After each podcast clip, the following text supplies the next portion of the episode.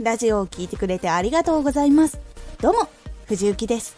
毎日16時と19時に声優だった経験を生かして初心者でも発信上級者になれる情報を発信しています。さて今回は自分の中からネタを見つける。これを最後まで聞いていただくと自分の中からネタが作れるようになれます。少し告知させてください。YouTube もやってます。YouTube ではラジオでは伝えにくい細かいところをレビューしています。気になる方は動画をチェックしてみてください。メインは藤幸の日常がシネマティックにお届けしています。はい。ネタが切れて自分の中にもネタがないと完全にネタ切れで悩んでいたことがありました。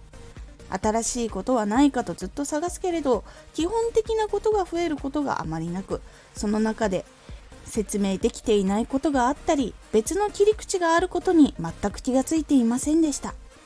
その時の悩みがこちら。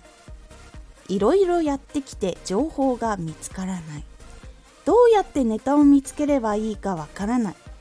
思いつくネタがない。この悩みを抱えた時にどのことを見返していけばいいのでしょうか。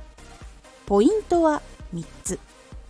1自分が悩んでいたことを振り返る。2どうやって情報を集めたか振り返る。3成長するために苦労したことを振り返る。1自分が悩んでいたことを振り返る。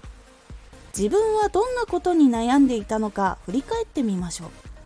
技術的なことだけじゃなくて精神面とか行動が伴わないとかいろいろ思い出してみましょう。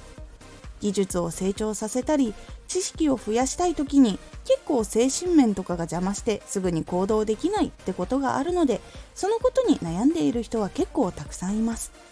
目指している人は同じところを通ることが多いので過去の自分の悩みを抱えることもあるのでそのことを発信することで必要だった情報を届けることもできます。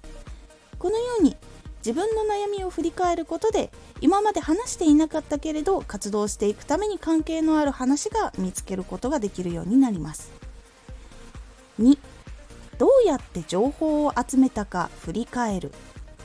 自分が勉強する時にどうやって情報を集めたのか思い出してみましょう。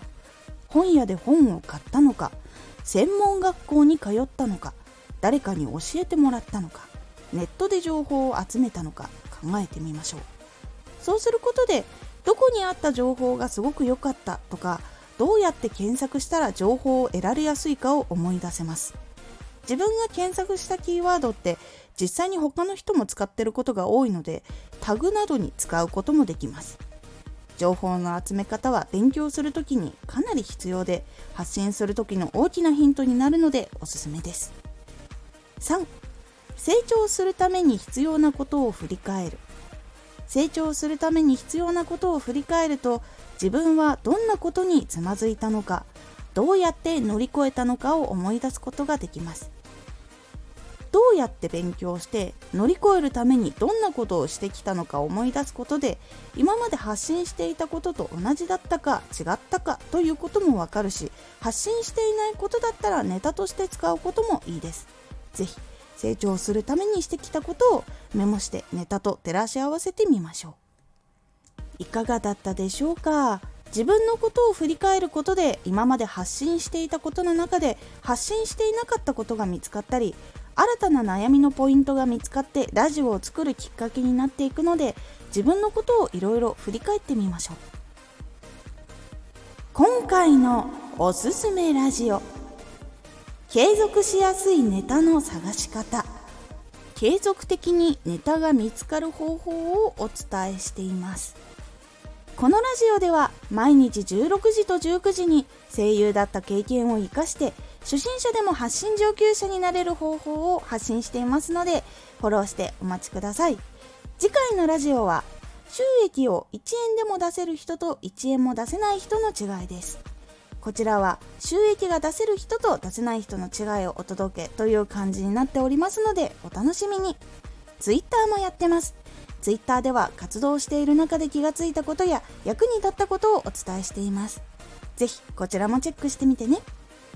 私も発信している時にネタ切れになってもう自分の中にもネタがないよって時は時間を作って自分のことを振り返りました。どんなことに悩んでいたかな。どんなことを検索していたかな。その時に得た知識を使ってみた時どうだったかなと。そうすることでまだ発信していなかったなってことも見つかって少しずつ解説のラジオを増やすことができました。今回の感想もお待ちしています。ではまた。